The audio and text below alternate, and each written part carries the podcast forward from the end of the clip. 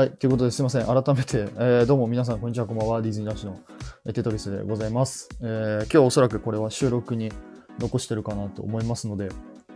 えーお話ししていきたいなと思うんですけど、まあちょっとあの、前からちょっとファンタジースプリングスについてのお話をずっとしたいなと思ってたんですけど、えっ、と、収録撮るよりもう一気にライブでバッと、バッて話して、で、えっ、と、アーカイブに残した方が早いかなと、えーちょっと思ったので、今日はちょっとライブを開きながら、まあ、どのぐらいだろうね、30分ぐらいちょっとお話できたらいいかなと、思っております。で、おそらく、あの、タイムスタンプ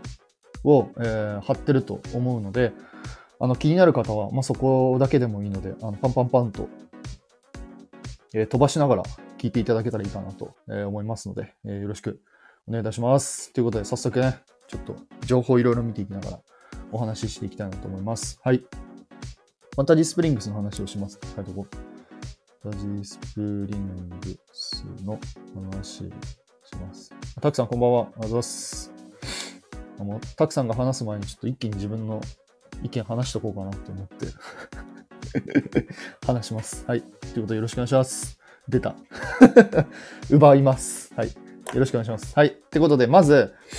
えっ、とね、今回ファンタジースプリングスなんですけど、えっ、と、詳しいね、レストランの名前とか、アトラクションの名前っていうのが、まず決定しました。はい。で、まず、えっ、と、一個ずつ、ま、とりあえずババッと紹介していきたいなと思うんですけど、えーまず、えーアナと雪の女王のエリア、フローズンキングダムっていうところですね。で、ここは、えーアトラクションが1つとレストランが2つできます。1つがアナとエルサのフローズンジャーニー。で、これアトラクションですね。水流ボートライドのアトラクションですね。はい。で、レストランが2つ。アレンデールのロイヤルバンケット。こちらカウンターサービスですね。ちょっと詳しいことはまた後で、お話しします。と、えっ、と、もう一つがオーケンの OK フードですね。こちらもカウンターサービスのレストランができるという話でございます。アテナさんこんばんは。アテナさんじゃねえや。キウイさんこんばんは。ありがとうございます。すいません。今日はひたすらディズニーのお話しします。で、次がですね、ピーターパンのネバーランドですね。ピーターパンのエリアですね。で、こちらがアトラクションが2つと、えーレストランが1つですね。ピーターパンのネバーランドアドベンチャー。こちら大型のアトラクションですね。えーはい。で、もう一つがフェアリー・ティンカーベルのビジーバギーっていうアトラクションですね。こちらは、えーちっちゃいアトラクションですかね。どちらかというと。はい。で、えーレストランが一つ。えルックアウト・クックアウトというレストランですね。こちらもカウンターサービスです。えー次がラプンツェルのエリアのラプンツェルの森ですね。こちらが、えアトラクションが1つとレストランが1つできる予定です。え1つがラプンツェルのランタンフェスティバルという、えーライド、水流ライドタイプですね。アナと雪の女王と同じですね。のアトラクションが1つと、えーレストランがスナグリダックリングというですね、えーレストランができます。こちらもカウンター型のレストランですね。で、僕はレスあすみません、ホテルに移りたいと思います。ファンタジースプリングスホテルについてなんですけど、一旦ちょっと部屋についてはちょっとステイします。えっ、と、まず、レストランなんですけど、レストランが2つと、ラウンジが1つできますね。1つがファンタジースプリングスレストランと、えーもう1つがラ・リベリュールというレストランができます。でもう1個がグランパラディラウンジというラウンジができますね。で、えーっと、あと、ショップが1つできて、一応唯一なのかな？唯一ショップになるのかな？っていうのが、えファンタジースプリングスギフトという、えーグッズが、あ、ショップですね。ショップが、ここのホテルのとこにできるというお話でございます。はい。で、まず、これに関してのちょっと僕のまず意見をちょっと言いたいなと思うんですけど、やっぱりちょっと、あの日本人に向けての何々の何々っていうのが やっぱめちゃめちゃ多いなっていう印象は受けましたね。アナとエルサノーとか、えーオーケンノーとか、ピーターパンノーとかさ、ティンカーベルノーとか。ちょっと名前に関してはね、ちょっと、うん？ラプンツェルのランタンフェスティバルなんてね、もうちょっとあったんじゃないかっていう部分は正直あるんですけど、ままあまあまあまあまあまあ、ですね。はい。ただまあまあ、名前がとりあえず決まって、まあもうこういう風にちょっと分かりやすい感じに、のね、アトラクションの名前っていうのがね、フローズンジャーニーとかさ、アナとエルサのフローズンジャーニーとかそう、ノーとかが多いから、まあこれはしょうがないのかなと思うんですけど。はい。はい、ということで、えー一つずつ、一つずつね、よりちょっとお話ししていきたいなと思います。これがね、もうめちゃくちゃ楽しみなんだよ、本当に。えーと、まず、えーと、アナ雪に関しての、アナとエルサのフローズンジャーニーですね。こちらのアトラクションが、ちょっと詳しいことに関しては、すいません。あの、皆さん詳しいことに関しては、あの、桜地さんのですね、あのーなんだっけ、このファンタジースプリングスについての話をしてるので、ちょっとそっちをちょっと聞いてください。ちょっと詳細に関してはちょっと一旦僕はここで省きたいと思いますので、すいません。よろしくお願いします。で、えっ、と、まず、その、アナとエルサのフローズンジャーニーのアトラクションに関してなんですけど、これが先ほど見た通り、水流ボ水流ライドのアトラクションですね。なんで、分かりやすいところで言うと、カリブの海賊とか、えー、ああいうとこですかね。ああいう感じのアトラクションで、なんとね、体験時間が6分30秒なんですよ。で、でここなんでこう6分30秒に結構ちょ今回びっくりしたっていうのが、ああの以前僕もちょっとどっかでちらっとお話ししたんですけど、えっと、実はその海外の方にも、このアナとエルサのアトラクションっていうのはですね、存在するんですよね。そのフロリダと、えーフロリダのディズニーワールドのエピコットにあるっていうのと、あと、えー次がですね、香港に、あのーできるんですよね。で、あともう一個がパリの方にも、え今から建設予定っていう風になってて、一応その世界のパークの方には3つあるんですけど、一応この3つ、海外の3つは同じっていう風に言われてるんですよ。で、この時にちょっと僕が YouTube でちょっと秒数測ったんですけど、確か大体ね、5分ぐらいだったんですよ。5分ぐらいのアトラクションだったんですよね。で、僕も実際にあのフロリダの方に行って乗ってきたんですけど、で、5分ぐらいのアトラクションだったんですけど、今回日本にできるやつは6分30秒なので、だいたい1分30秒ぐらい長くなってるっていうことなんですよ。そう。で、なんだっけ？ちょっと待ってね。一回調べちょっと待ってください。すいませんね。フロリダ。でね、しかもね、フローリーダ、えー、アナ雪。そう。で、海外の方の、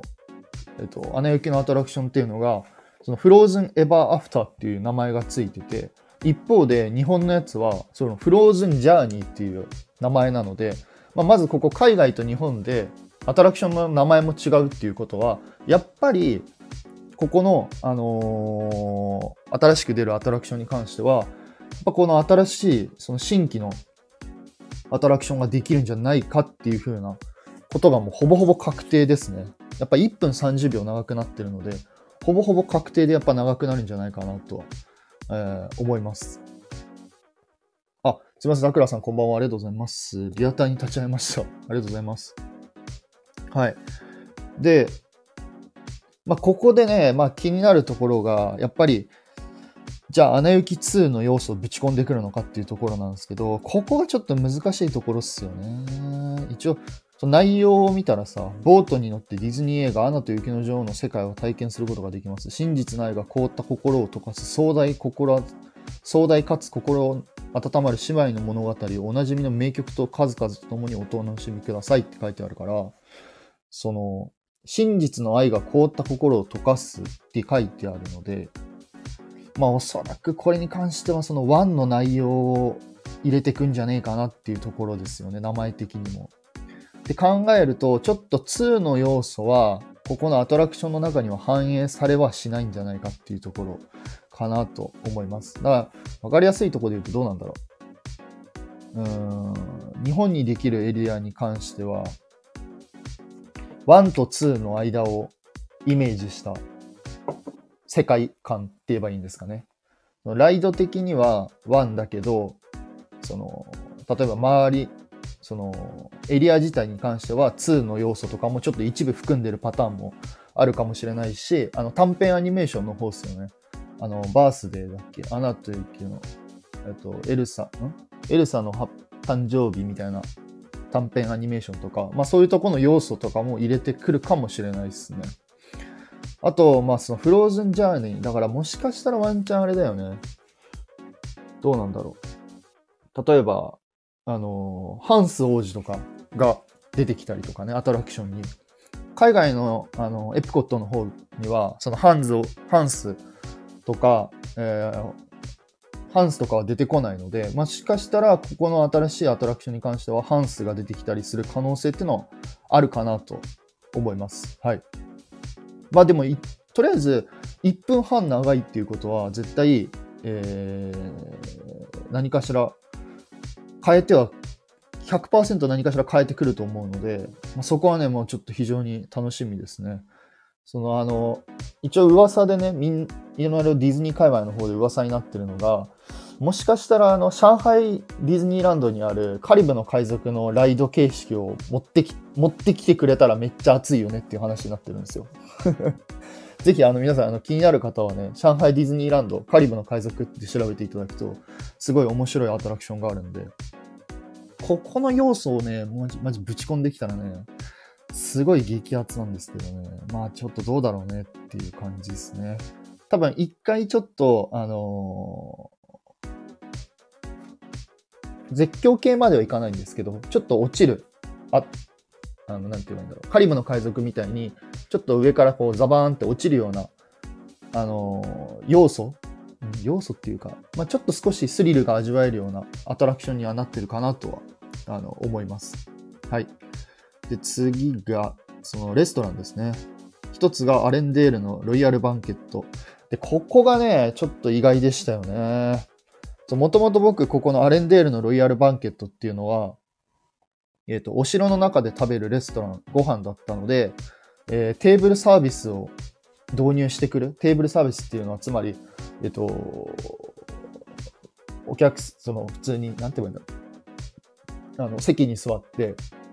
あの、ゲスト、キャストさんが来て、ご飯頼んで、キャストさんがご飯運んでくるっていう感じの、えー、レストランになるのかなって思ったんですけど、そこはちょっと予想外れて、まさかのカウンターサービスっていうことなので、カウンターサービスっていうと、もう普通に、えっ、ー、と、なんて言うんだろ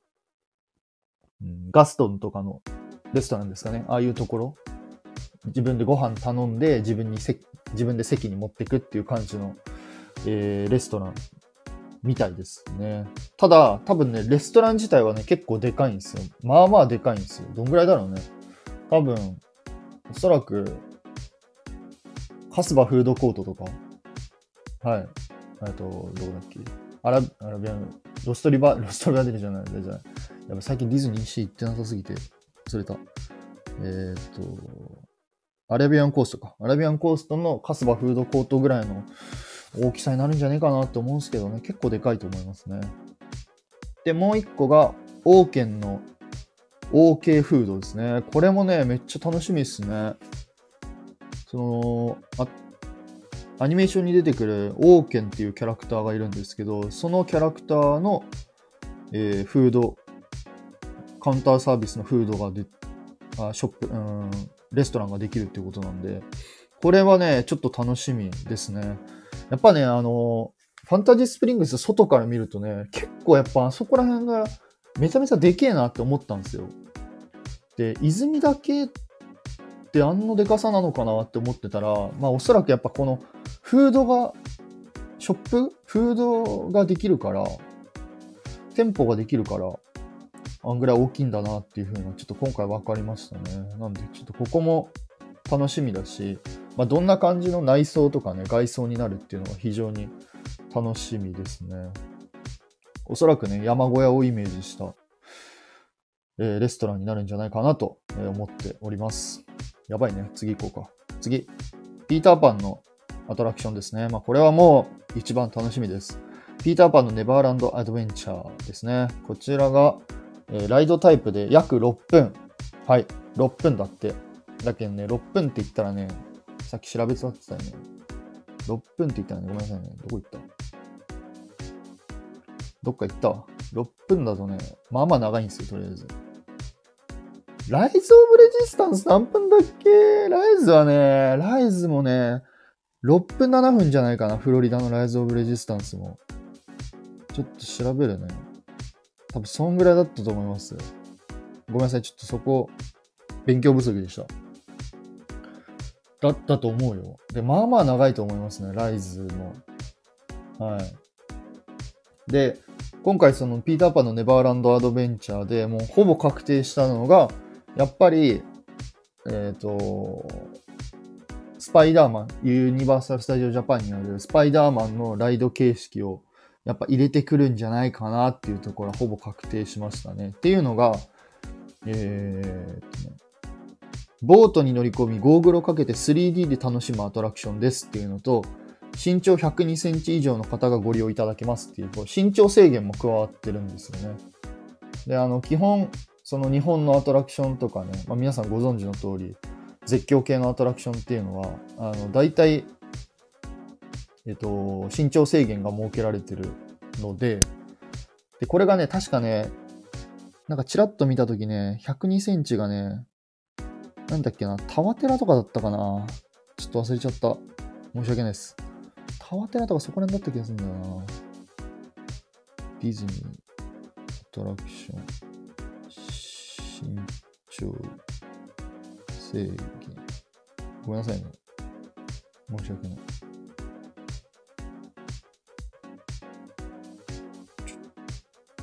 ちょっと待ってくださいね。身長102センチ以上必要なのが、あ、まあだから、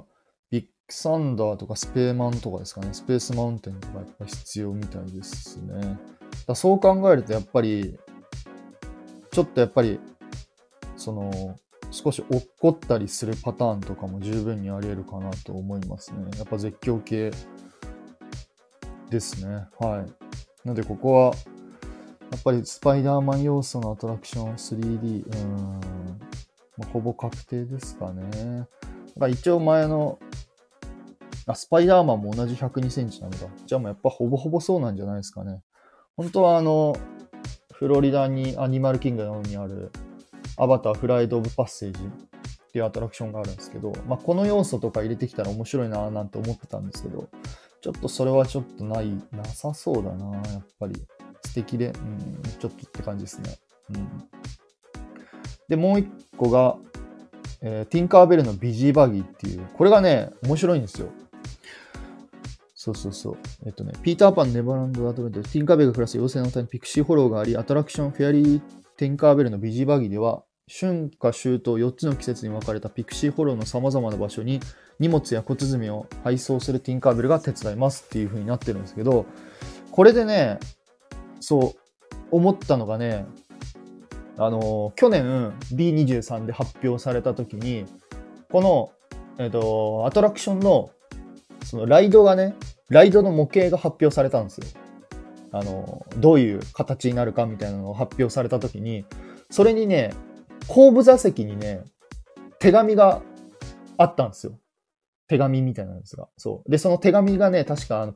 メリーポピンズの住所を書いてるんですけど、で、この手紙が今回この内容を見て、あ、なるほどねって思ったんですよね。おそらくその、その住所、手紙とかをこうは届けに行くみたいな、まあそういうアトラクションになるっていう感じで、だからなんだろう、そこの去年発表されたやつとやっとリンクしたっていうか、あ、なるほどみたいな、僕たちがその、えっ、ー、と、妖精のサイズになって、で、ティンカーベルと一緒にそういうふうに、あの、いろんな人にこう、物を届けに行くみたいな、まあそういう感じのアトラクションだなと思って、これはすごい面白いですね。ちょっと楽しみです。で、約2分っていうことなので、まあ多分おそらく、えっ、ー、と、東京ディズニーランドでいうところの、ピー、あ、ごめんなさい。えっ、ー、と、ピノキオとか、白雪姫とか、まあああいう感じのアトラクションになるんじゃないかなって思います。ただ一つ多分違う点としてが、もしかしたら、中だけじゃなくて外も走行する可能性もゼロじゃない？捨てきれないなって思うんですよね。そう。ちょっとこれわかんないんだけどね。もしかしたらその中をバーって行くだけじゃなくて一瞬ちょっと外行ったりとかする可能性もゼロじゃないかなと思います。うん。ただこれ結構楽しみですね、僕も。はい。まあ、どんな感じになるかっていうところで、はい、期待したいなと思います。で、次が、ラプンツェルの森ですね。のアトラクションですね。ラプンツェルのランタンフェスティバルだって、まあこれはね、もうあの、皆さんお分かりの通り、おそらくそのラプンツェルのストーリーを僕たちがこう体験するようなアトラクションになると思うんですけど、えー、水流ライドタイプっていうことなんで、えっ、ー、と、アナと雪の女王と同じですね。はい。で、体験時間が約5分経って、はい。これ5分も結構長いですからね。だいぶ長いからね。さっき調べた時にどっか行ったな。ちょっと待ってください、ね。どこ行ったどっか行っちゃった。もう一個。すいません。そう、5分なんで、まあ、ここもちょっと楽しみですね。まあ、多分おそらくその映画のストーリーを体験していきながら音楽流れるっていう感じの、まあ多分優しい感じの水流ライドのアトラクションになるんじゃないかなと思います。で、もう一個がスナグリーダックリングのレストランですね。これはあの映画でも出てきたその荒くれ者の酒場のあの、お店ですね。で、実はこれに関しては、あの、上海の方にね、もうすでにあるんですよ。上海にもね、えっ、と、何だっけ。上海にそのラプンツェルのアトラクションはないんですけど、スナグリーダックリングっていうあのレストランがあるんであるので、まあ、ぜひあの気になる方はね、そこの上海ディズニーランドラプンツェルとかって調べていただくと多分出てくると思うんですけど、そう、だから多分おそらくそっちの要素を入れてくる、それと似たような感じになるんじゃないかなって思いますね。うん。だから例えば、レストランの内装に、えっ、ー、と、荒くれ者、あ、待って一個飛ばしちゃった。後で戻りますね。その荒くれ者の、なんだろう、指名手配の紙とかが貼ったりとか、まあそういうのなったりとか、あとなんだろうね。あ、あと一番僕が楽しみにしてるのは外装ですかね。外装がちょっと気になりますね。ってのが、あの、わかるかな皆さん。映画見たらさ、わかると思うんですけど、なんか木がさ、ボコってなってて、で、そこに、あの、無理やりこう酒場がこう、作られてるみたいな、木の上にこう、建物がなってるんですけど、ここがね、どういう風に再現されるかっていうのがね、非常に楽しみですね。なんで、ここのスナグリダックリングに関しては、どちらかというと外装とか内装とかが、まあ、どんな感じや、多分結構多分力入れてると思うんで、ここの建物はすごい楽しみにしたいなって思います。ピノキオいないでしょ、絶対。ピノキオよりかあれじゃない？あの、天井にあの、おじさんいるパターンじゃないですか？天井にあの、羽をつけたおじさんがくるくる回ったりとか、そういう感じじゃないですか？さすがにラプンツェルのとこにピノキオいないでしょ。でごめんなさい。ちょっと一個戻っちゃいます。すいません。ピーターパンのところにもう一個、えっと、レストランがあって、えっと、ルックアウトクックアウトっていうレストランですね。で、こちらもカウンターサービスで、えっと、ロストキッズが作ったレストラン。で、ロストキッズの隠れ家でもあるこのカウンターレスサービスレストランには、ナンパしてレネバーランドに漂着した船の残骸や漂流物などが、えー、材料として使われてますっていうことなんで、ね。なんで、ここは、このレストランの、その、内装的にも、どうなんだろう、漂流した船とか、機材が使われてる、木材とかが使われてるってことだからね、どんな感じになるのかなって思ったんですけど、だから、なんて言えばいいんだろ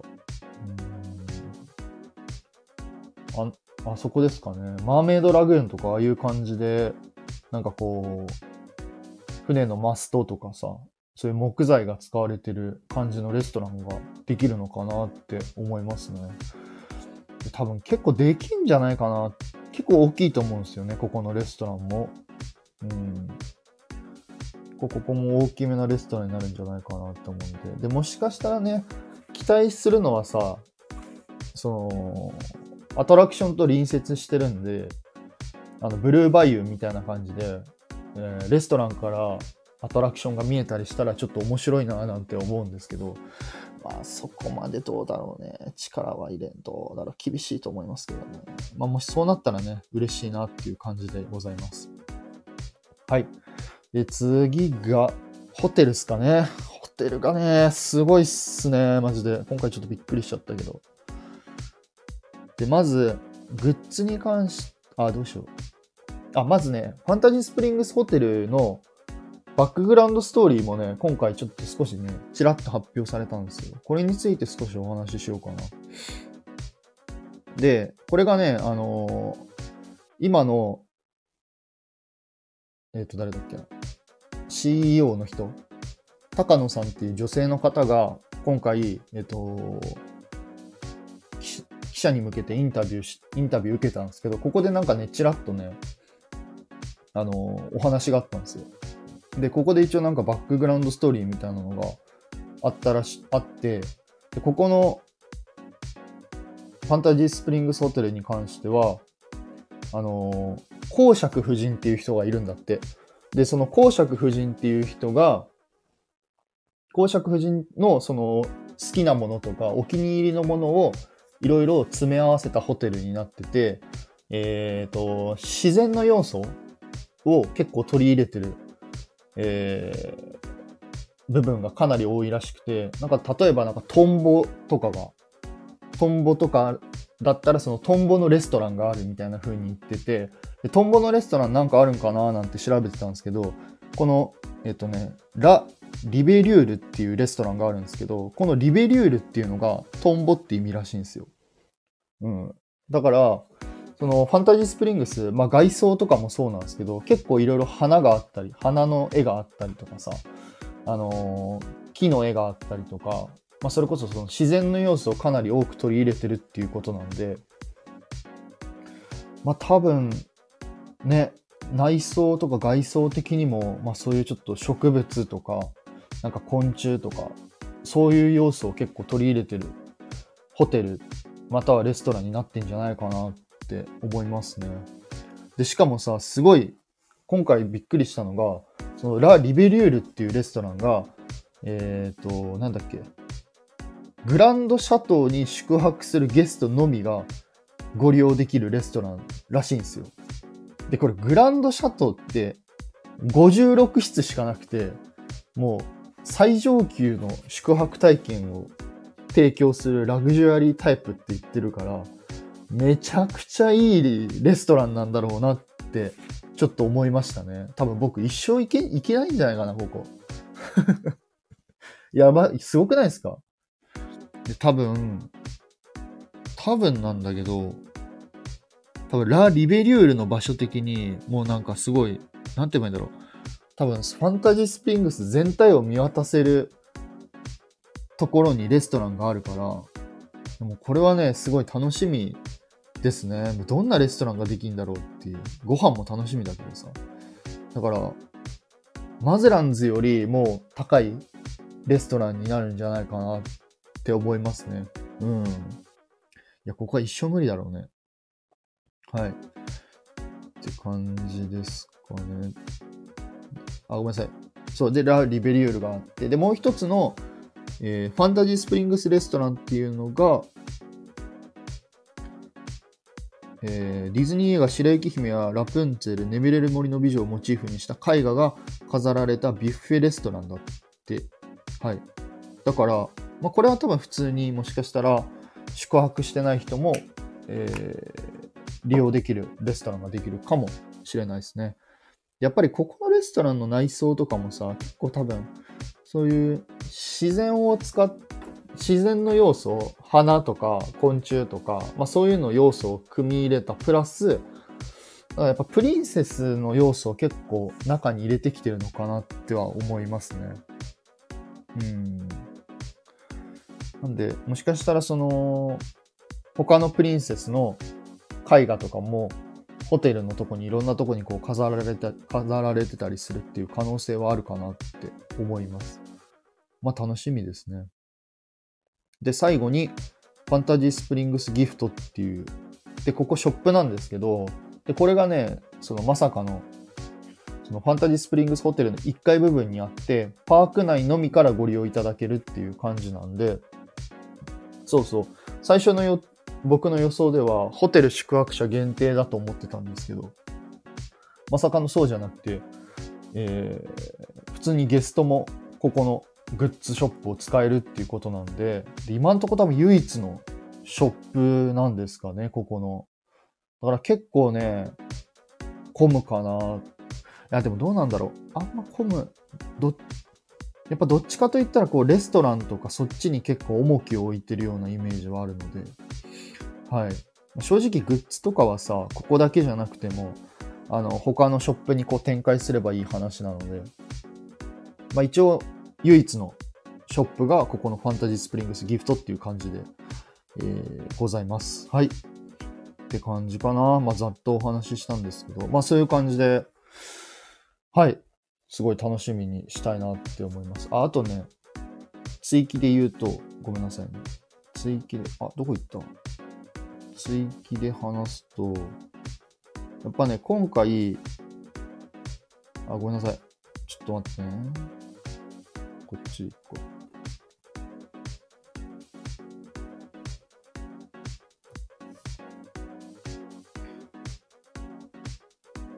そうで、今回その追記で話すと、で、今回、あのイマジニアの人が、また解説、あの、インタビュー受けてて、で、その人たちも、えーやっぱおっしゃってたのが、えーアナとエルサのフローズンジャーニーは、世界の他のアナと雪の女王のアトラクションは全く異なったものになってますっていう風に、この方たちがめ言ってるので、やっぱほぼ確定ですかね。えーで、もう一個が、えーオーケンか。オーケンのフードのレストランに関しては、お腹を空かせた多くの訪問者に向けて、城壁のすぐ外にあった元警備隊の基地を基地を友人のオーケンに貸し出して、キッチンを改装することを許可したというストーリーですっていう風に書いてあるから、もうこれもちゃんとね、バックグラウンドストーリーがちゃんと、えー決まってますね。うんで、ラプンツェルの、そのさっきのスナグリーダックリングに関しても、えー木がどんどん伸びていき、それにつれて建物もどんどん傾いてしまいました。って書いてあるので、や、これやっぱりちょっと外装にはすごい注目したいですね。あ、そうだ、あともう一個あった。そうだ、思い出した。あと、あれですね。えっと、ラップ、あ、違う違う、ピーターパンの、えっと、エリアに関しては、その、この方たちが言ってたのが、いくつかのゲームがありますっていう風に、あの、おっしゃってるので、だもしかしたら、えっ、と、アブーズバザールみたいな、ああいう感じの、ちょっと、アクティビティ、何かこう、なんか景品がもらえるゲームセンターじゃないけど、そういうのとか、まあなんかこう、紐引っ張ったら、あの、大砲の音が鳴るとかさ、えっ、と、どこだっけ？ディズニーシーにもあるじゃないですか。あ、やばい、マジで最近ディズニーシー行かなさすぎて忘れてるな。えっ、と、あそこ。要塞んとこ。要塞んとこ。そう。ああいう感じで、なんかこう、船引っ張っ、あ、船じゃない、紐引っ張ったら大砲が鳴ったりとか、まあなんかそういう感じの、なんか水が出たりとかさ、まあそういう感じの、なんかこう、子供たちが遊べるような要素っていうのも、ここのピーターパンエリアにはもしかしたらあるんじゃないかなとは思います。はい。まあ、なんせね、すごい楽しみにしたいですね。社長の人も、今回の高野さんも、あと、イマジニアの人も、で、前の吉田社長もね、みんな言ってたのが、やっぱりあの、ロックアート、ロックアートっていう、なんだろ、建物っていう、その山とか、ピーターパンの山であったりとか、えーアナと雪の女王のノースマウンテンとか、えーラプンツェルのその木とかね、そういうところに結構今回力を入れてるっていうのはもう前からずっと言ってるので、いや、そこはね、すごいやっぱ期待していいんじゃないかなって思いますね。はい。であとなんかドローンのね、映像がそうだそうだ。ドローンの映像が今回、あの解禁されてたんですけど、あのね、結構綺麗にあのー外観をシャットアウトしてて、だから意外と中からだと、そのディズニーシーの方のプロメテウス火山とかがね、ちょうど見えないようになってたんですよね。うんディズニーシーとかってさ、例えば他のさ、アメリカンウォーターフロントとか、ロストリバーデルタとか、えー、ポートディスカバリーとかは結構、その、そこから見えるプロメテウス火山の表情っていうのがいろいろ異なるじゃないですか。で、それが今回ファンタジースプリングスに関しては、結構ね、全くと、全くほぼ見えないような感じになってる、なってたので、もう本当になんだろう、ファンタジースプリングスっていうエリアを確立してる、もう外観を完全にシャットアウトしてるような、まあ、そんな感じになってるのかなっていう印象を受けましたね。だからなおさら、その、まあ、アトラクションとかもそうなんですけど、まあ、アトラクションとか、まあ、ショップとかね、レストランとかも、まあ、もちろんそうなんですけど、なんかもっといろ、ちょっとそういうところにも注目したいなと思いますね。どういうふうにエリアをこう確立させて、その没入させるか、そのエリアに没入させるかっていうところもちょっと期待したいなとは、えー思っております。はい。すごい楽しみですね。あ、あと、さっきからあとしか言ってねえ。そう、あとね、あの、昼と夜で全然雰囲気が異なるらしくて、あのーライトアップされたら全然、やっぱりスノノースマウンテンの見え方とか、えーラプンツェルの塔とかの見え方とかもいろいろ変わるみたいなので、その昼と夜での違いっていうのも、ちょっと楽しみにしたいなって思いますね。うん。はい。そんな感じです。まあ、ちょうどいいですね。37分ぐらい喋ったから。ありがとうございます。ということで、えー今日はちょっとファンタジースプリングスについてね、ビャッといろいろお話しさせていただきました。またあの、最近あの、ちょっとディズニー界隈は、かなりいろんな情報がまたいろいろ出てきちゃ、出てきてるので、最近非常にちょっとワクワクしてます。はい。ね、あの、今日に関しては、舞浜にバルーンが浮いてたりとか、えーカリフォルニアの方は、ホーンテッドマンションのエリアがね、あの、リニューアルされるとか、パリの方では新しいエンターテインメントが始まったりするとか、まあそんな感じでね、ちょっと、そう、ディズニーランド、あ、もうこの話したらまた長くなりそうだからやだな。とりあえずの中でディズニーランドがね、やっぱね、拡張するって。拡張するかもしれないって。これがね、もうね、非常に、どうだろうね、50周年の時に拡張するのかなどうなんだろうな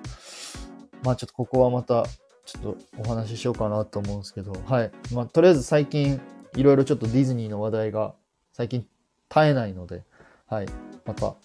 えー何かあったら皆さんにお話ししたいなと思います。ありがとうございました。アテナさんもありがとうございますリアリティ感じてもう体験した気持ちに。ありがとうございます。もっとね、ちょっといろいろ情報を集めて、えーお話できたらいいかなと思っております。はい。ということで皆さん、えーありがとうございました。ぜひ、あの、えっ、と、最後まで聞いていただいて本当にありがとうございました。何かあれば、えーコメント、レターのほどお待ちしておりますので、よろしくお願いいたします。はい。ということで、皆さんどうも本当にありがとうございました。はい。以上、テトリスでございました。うん、バイバイ。